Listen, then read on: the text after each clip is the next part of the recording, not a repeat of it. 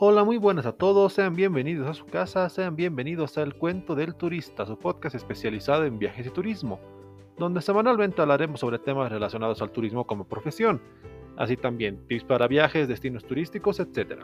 Y al finalizar nos daremos un momento de off topic, donde hablaremos de noticias, series, tecnología y cualquier otra temática que pueda surgir o que se encuentre en el boom del momento. Mi nombre es Iván Camacho y tengo el placer de darle la bienvenida al capítulo 31 de la primera temporada. Como ya saben, la aclaración de siempre antes de comenzar con el capítulo de hoy. Los capítulos impares son dedicados a explicar sobre el turismo como profesión, en otras palabras, elaborar paquetes turísticos, planificar viajes, seleccionar segmentos de mercado, etc. Y los capítulos pares serán sobre viajes, tips y demás, para que ustedes puedan escuchar los capítulos que les sean más interesantes o los que más necesiten, y también pedirte que te suscribas, o bien que me sigas, dependiendo en qué plataforma me escuches. Pero bueno, comencemos. Este podcast es algo especial. ¿Por qué es especial? No solamente por el hecho de que estemos retomando el podcast, pese a que sea quincenal, sino que este va a ser un podcast mucho más dinámico. En esta oportunidad vamos a aprender lo que es la planificación de un viaje, ya sea para tu propia vacación o para que lo pienses ofrecer como servicio. Yo para el destino escogeré Turquía. ¿Por qué? Tú puedes escoger el destino que tú quieras, no importa, solamente que vas a tener que seguir los mismos pasos que yo voy describiendo. Yo estoy escogiendo Turquía porque pasa que durante todo este último tiempo consumí mucho contenido turco, ya sea novelas, series, etc. Pero no porque sus tramas sean una gloria. Por pero hablo un paréntesis, ¿no? Eh, hay dos series, por ejemplo, Gift y Mi Otra Yo, que son contenidos turcos, son series que están en Netflix, que son sumamente buenas. Son de las dos mejores que he encontrar en la plataforma. Son un tanto difíciles de ver, no son para todo el mundo, pero las recomiendo. Bueno, continuando.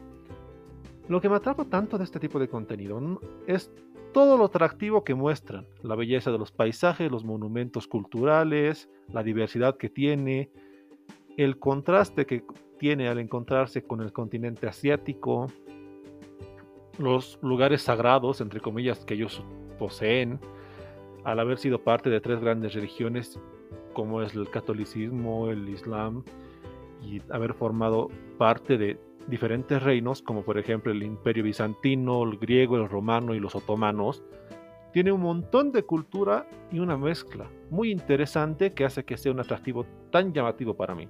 Y por lo mismo que hace que el contenido me que el contenido me interese tanto, porque siempre lo muestran. Siempre están mostrando que Santa Sofía, que las mezquitas, que Estambul, etc. Es algo muy llamativo. Y bueno, como ya les dije, te, te invito a que me acompañes a programar este viaje hipotético por Turquía. Eso te va a servir para poder aprender cómo programar, cómo poder planificar tus próximas vacaciones. Nota curiosa, espero algún día que este podcast se haga real y puede ejecutar este viaje. Porque realmente es algo que me encantaría. Primero, hay que saber que todo el presupuesto lo manejaremos en euros, para que sea más fácil de comprender, y así no nos confundimos con los cambios de monedas, que si lira turca, que si bolivianos, que si dólares, que si pesos, etc. Todo lo definiremos en euros para que sea más fácil de comprender. Empecemos por el hospedaje. ¿Cuánto nos costaría dormir en un hospedaje o un albergue? Hay que averiguar el costo promedio desde lo más barato hasta lo más caro para saber cuánto es lo que necesitamos. En este caso particular, los costos rodan desde los 20 euros hasta los 1000 euros noche. ¿no? 1000 euros son hoteles de lujo, pero increíbles. Son resorts, son lugares que, en los que no tienes que salir de la ciudad, puedes quedarte solamente en el hotel. Para el uso de este podcast, escogeremos un costo promedio de 30 euros noche. Ya teniendo cuánto nos va a costar el hospedaje por noche, hay que calcular cuánto tiempo es el mínimo recomendable para visitar ese lugar. Investigando, lo mínimo recomendable para poder conocer toda Turquía es 10 días, pero yendo a prisas, corriendo por todo lado, perdiéndote muchos atractivos. Un tiempo ya recomendable promedio para poder conocer todo sin que te sientas abrumado es 15 días entonces tomamos esa medida de 15 días para el caso de Turquía y multiplicamos. los 15 días por el monto por noche que nos cuesta el hotel, en este caso 30 euros, lo que nos da un total de 450 euros solamente en hospedaje durante las dos semanas de viaje. Bien, ya teniendo lo que es el monto para el hospedaje, hay que calcular cuánto nos cuesta un seguro, porque siempre es recomendable cuando haces un viaje de estos grandes viajar con seguro, por si acaso. Por ahí nos enfermamos, puede que la comida nos haga mal, el cambio brusco de clima o nos roban, etc. Puede pasar muchas cosas. O inclusive nos podemos perder. En fin, ante cualquier circunstancia siempre es recomendable un buen seguro. Investigando, para el país al que estoy yendo, el seguro va variando en base al tiempo en que tú vas a estar ahí. ¿No? El seguro va desde los 15 euros, que te cubre por 7 días, hasta los 60 euros por un mes. En este caso particular solamente cubre enfermedad y robo. Si vos pierdes algo, ni modo. Pero en esas dos cosas te van a cubrir. Como nosotros vamos a estar 15 días, adquirimos el seguro que es de 25 euros. Que es por 15 días. Dos semanas en sí. Hasta el momento sumado tenemos 475 euros. Ahora bien, ya sabiendo cuándo nos puede costar el hospedaje y el seguro, tenemos que pensar cuánto necesitamos en comida cuánto es el costo promedio de la alimentación en ese país o en ese destino. En este caso, investigando, la comida va a variar de todos los precios. Hay desde un euro, que es la comida callejera, puedes encontrar un kebab o un kumpir. Un kumpir, por ejemplo, es una papa rellena, lo que nosotros como nos seríamos como, una, como un relleno de papa. En, mi familia le, le llamamos paponas porque son papas que son al horno lo sacan todo el relleno de la papa, solo se queda la cáscara y lo rellenan con el mismo puré de papa, ya sea con carne, con especias, etc. Es un relleno de papa. Y el costo promedio en un restaurante, incluyendo la bebida, que ya sea un café turco, un té o una bebida alcohólica, va desde los 30 euros hasta los 50 euros. 50 euros ya son restaurantes que son un poco más de lujo, ya tienen que reservar mesa, etcétera y 30 euros son restaurantes de gama media. ¿no? Ya puede ser franquicias, etc. Nosotros para poder disfrutar de la comida típica del lugar, etc., vamos a tomar una medida de 20 euros día en comida. No nos incluiría lo que es cena, desayuno, etc. Todo pudiendo disfrutar de la forma más autóctona y auténtica posible en el lugar. Tú puedes gastar más, puedes gastar menos, pero tu costo promedio sería este ¿no? Multiplicando estos 20 euros por los 15 días nos da un total de 300 euros. Sumado al anterior monto tenemos ya calculado 775 euros para nuestro viaje. Bien, en cuanto al transporte, también tenemos que hacer otro tipo de investigación. Si tú sabes manejar, puedes alquilar un auto. El alquiler de un auto pequeño, para dos personas, por ejemplo, si es que vas con tu familia o con tu pareja o con algún amigo o tu mamá, es, va en torno desde los 230 a 260 euros, más o menos. Tomemos el monte de 230. O bien puedes comprar lo que es un pase mensual para el bus, que te sale como 25 euros, ¿no? Para el transporte público. Otra alternativa que es mucho más barata y que te permite conocer lugares más distintos es usar el metro el costo del metro es, 30 centavos por euro, de euro. En, lo personal yo no sé manejar, por lo que la opción del auto descartado. Sinceramente creo que consideraría usar el metro, para poder conocer más lugares, para poder disfrutar toda esa parte. 30 centavos, no sé todavía hasta esta altura en la que estoy grabando este podcast, no sé exactamente todas las rutas, por lo que no Hace 30 centavos de euro no lo voy a tomar en cuenta para el presupuesto final. Simple. Pero si fuera, digamos, que contrato el auto, sumaría ese monto al presupuesto que tenemos. Y con eso estamos llegando a la parte final de lo que es lo más tedioso. Averiguar cuánto es la comida, averiguar el transporte, averiguar toda esta parte es lo más tediosa al momento de planificar un viaje. Porque no estás averiguando nada de lo que te interesa, sino lo necesario muchas veces no es lo mismo, ¿no? Lo que uno quiere contra lo que necesita no suele ser siempre similar. ¿Qué es lo que está faltando? Falta algo muy importante. los pasajes en avión. ¿Cómo vas a llegar a ese lugar? ¿No? Si te encuentras en Europa y me estás escuchando desde España, cosa que me encantaría si fuera real, tienes la opción de que puedes ir en bus, en tren o inclusive directamente en avión desde Madrid a Estambul, etc. Tú ya calculas y ves lo que te más te convenga. Yo me encuentro en Bolivia. Acá el costo ida y vuelta me sale 2.132 euros. Esto con escalas. Porque no hay vuelo directo Santa Cruz, Estambul. No, no hay. Tengo que hacer escalas y muchas de hecho. Para que me salga relativamente rentable. ¿Qué escalas estoy tomando en cuenta? Primero hay que llegar a Santa Cruz, ¿no? Yo me encuentro en Potosí, de Potosí a Santa Cruz. De Santa Cruz hay que viajar a Buenos Aires. De Buenos Aires viajas a Madrid y de Madrid recién vuelas a Estambul.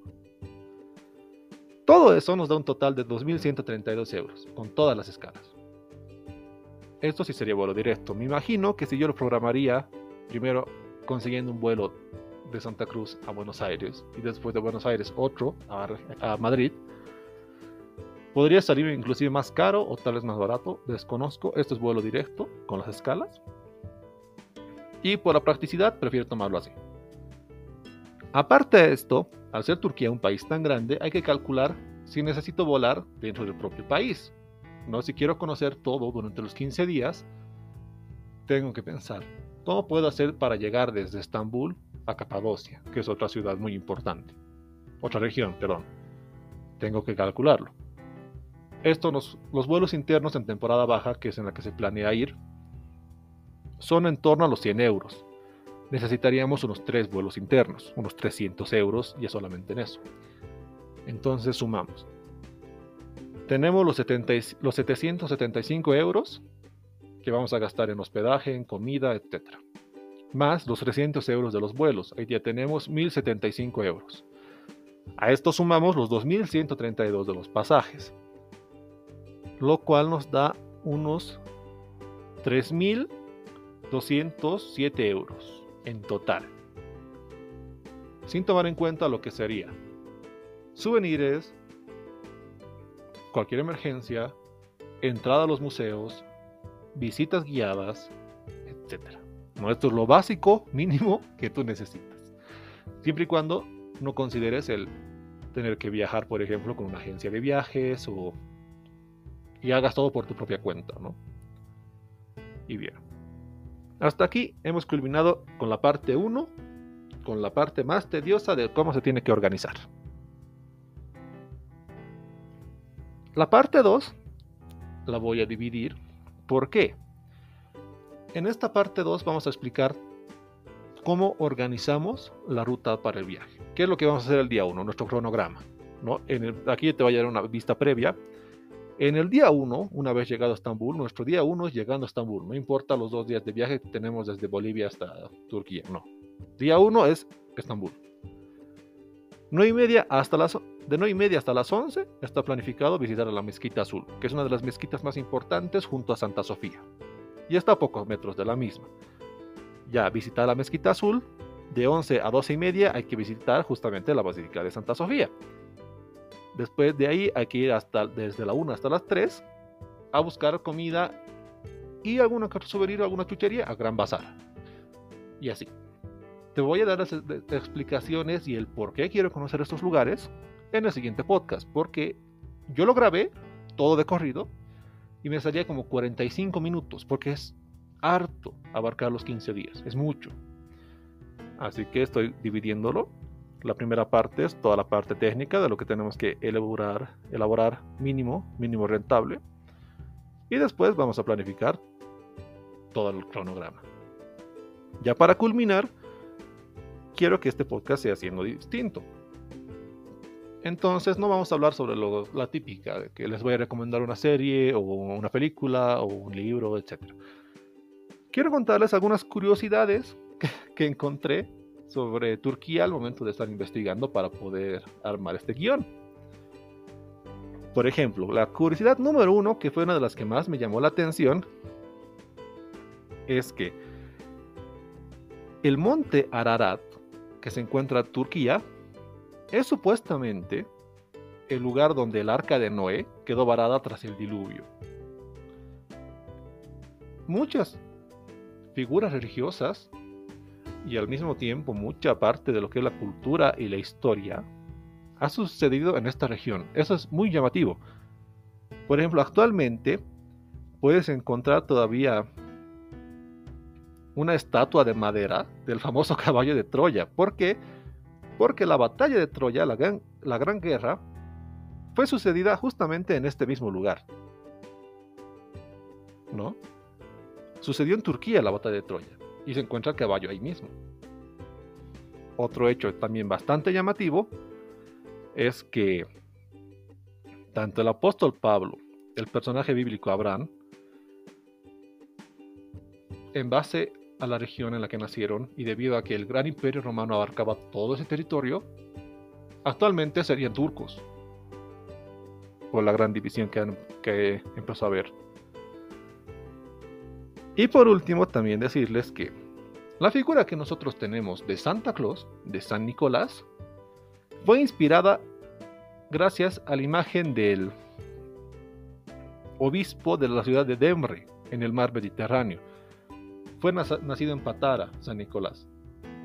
O sea, la imagen que nosotros manejamos como Santa Claus, que fue promocionada por Coca-Cola, que fue promocionada por Alemania y por todos los lugares, es de origen turco. Muchas cosas nosotros desconocemos sobre este tipo de historia. Y mientras voy escribiendo los guiones, me voy aprendiendo más y se me hace muy interesante este tipo de datos, porque son curiosidades únicas de, de ese mismo lugar. Y también al mismo tiempo te muestra un poco lo eurocentrista que puede llegar a ser la descripción histórica de algunas cosas. Es algo para poder pensar. Y con eso acabamos el episodio de esta parte y nos encontraríamos este viernes para la explicación de todo el cronograma y la descripción. Y para que sea un poco más personal, también te contaré mis motivos por cual quiero conocer esos lugares. Sin más, nos vemos. Chao, chao.